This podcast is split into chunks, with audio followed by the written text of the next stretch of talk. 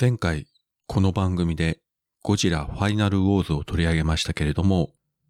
ゴジラ第1作目から数々のゴジラシリーズ、あるいは東方特撮映画、あるいは伊丹十三監督の映画、さらには舞台、テレビ、いろんな場で活躍されてました俳優の宝田明さんが残念ながらお亡くなりになりました。去年87歳。つい数日前に新作映画の舞台挨拶で車椅子姿で出ているのをテレビで拝見いたしまして、ああ、だいぶ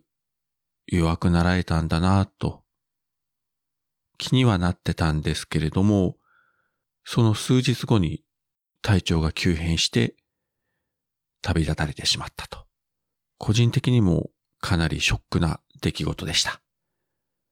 本当に子供の頃から数々の映画で宝田明という俳優は見てきましたし、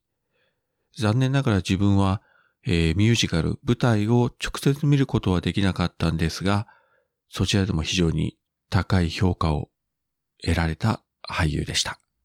ゴジラ第一作目が1954年、昭和29年、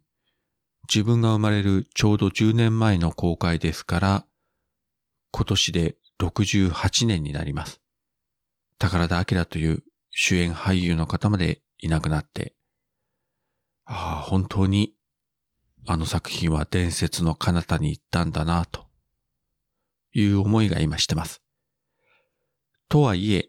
映画の中では宝田明という俳優、あるいは彼が演じてきたキャラクターたちは今も生きてますので、これからも